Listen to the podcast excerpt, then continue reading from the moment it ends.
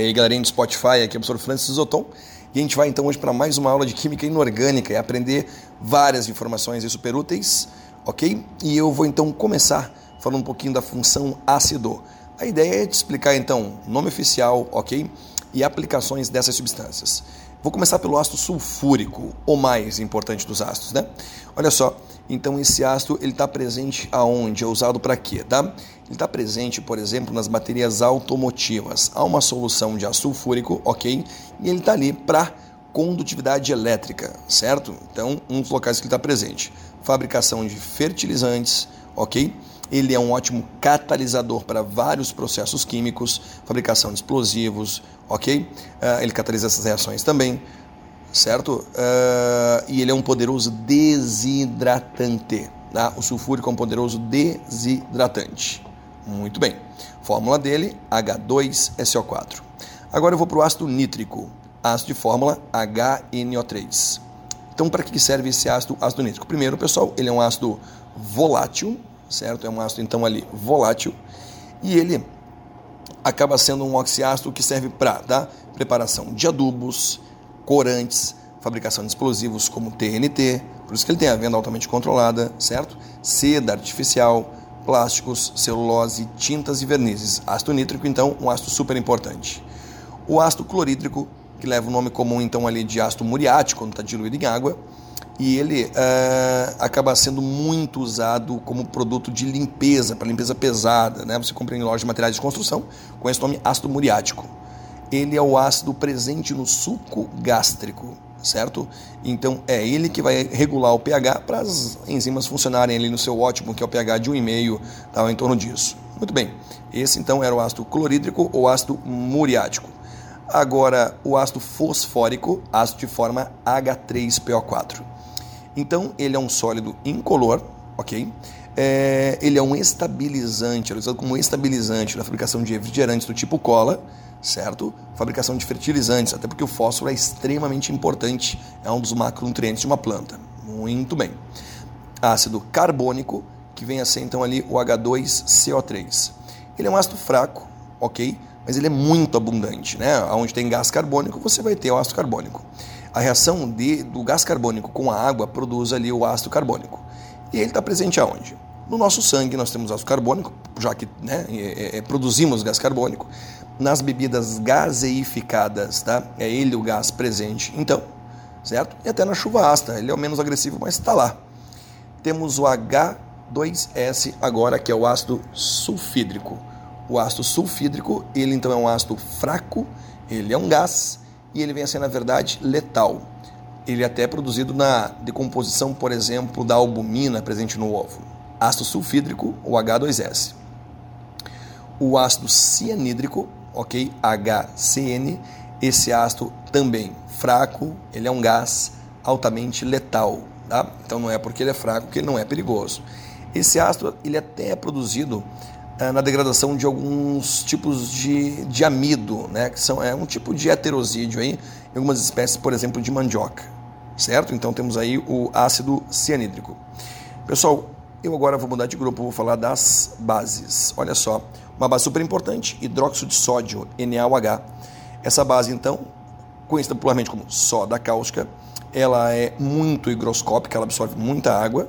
Então, a importância industrial em que sentido? Fabricação de papéis, sabões, seda, glicerina, ok? Uh, e a fabricação dela é muito simples, né? É uma descarga elétrica em água e cloreto de sódio. Água e sal de cozinha. Então você dá uma descarga elétrica e o que sobra na cuba eletrolítica é hidróxido de sódio. Hidróxido de potássio, KOH, recebe o nome comum de potassa cáustica, ok?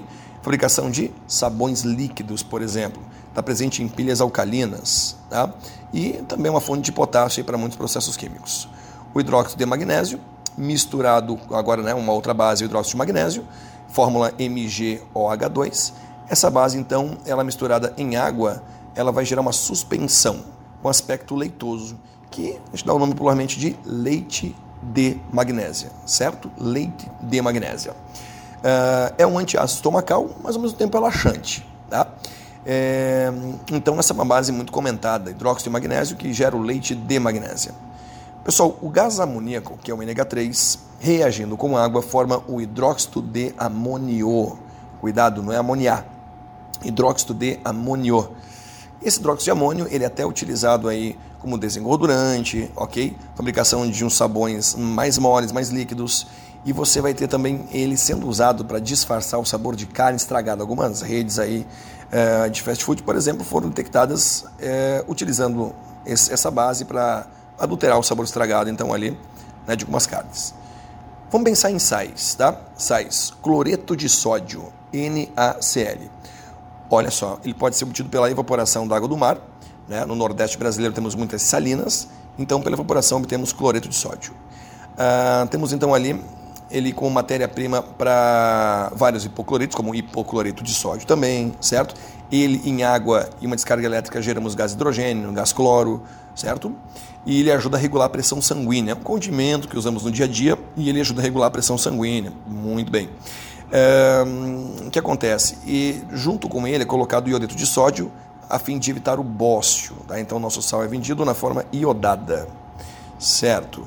Bicarbonato de sódio ou hidrógeno carbonato de sódio, fórmula NaHCO3. Antiácido, um agente branqueador também, tá? Está presente lá na pasta de dente. É o fermento que se usa então aí, está com fermento químico e está presente nos extintores de incêndio. Outro sal de muita importância é o carbonato de cálcio, o CaCO3. É, então ele faz parte da composição do mármore, não do granito, do mármore, ok? Está presente no calcário, nas cascas dos ovos das aves, nas conchas de moluscos, hum, ele faz parte das bancadas dos corais aí uh, uh, nos oceanos. Então é um sal de extrema importância, ok? É ele que é usado lá, né? O calcário, ele está presente no calcário e é usado no processo de calagem. Esse então é o carbonato de cálcio, perfeito? Vou falar então aqui de alguns óxidos, começando então pelo dióxido e trióxido de enxofre, tá? Dióxido de enxofre é SO2, trióxido é o SO3. Então nós temos aí dois óxidos presentes na chuva ácida, ok? Muito bem dióxido de carbono, gás produzido por uma combustão completa, tá? o dióxido de carbono ele é o CO2, nós produzimos pela nossa respiração em função da combustão da glicose, é, ele também acidifica o meio, é ele que vai ser usado para gaseificar bebidas, tá? então esse é o CO2. Outro óxido importante aí é o CO, monóxido de carbono. Pessoal, o monóxido de carbono ele é letal. Ele tem muita afinidade com a hemoglobina, e aí a hemoglobina leva CO para a célula, a mitocôndria não usa e a pessoa então ela vai tendo preguiça, sonolência, permanecendo no mesmo local e vindo a óbito.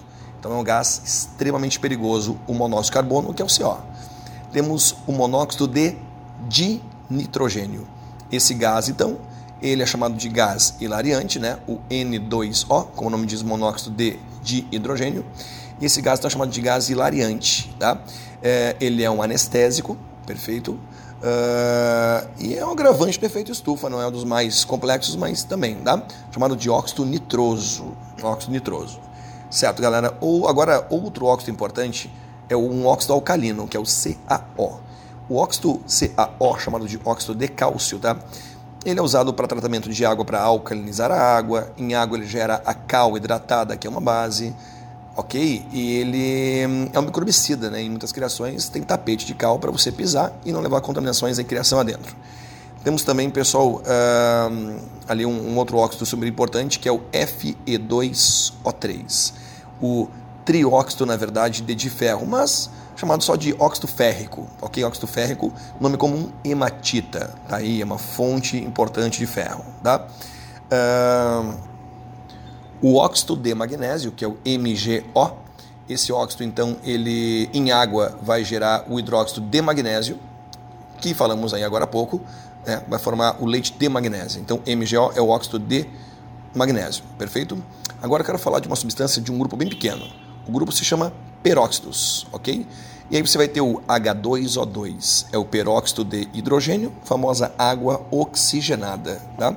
A água oxigenada, que é um poderoso microbicida, né? é um agente oxidante fortíssimo e hum, ela é muito usada então para você combater algumas contaminações. Já percebeu que ela é vendida 10, 20 volumes? O que significa 10 volumes? Vou te explicar.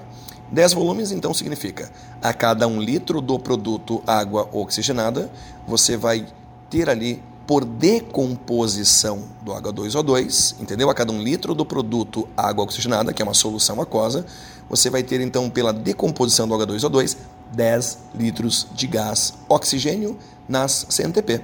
Então ele é um peróxido super importante, tá? H2O2. Francisco, por que, que se chama peróxido?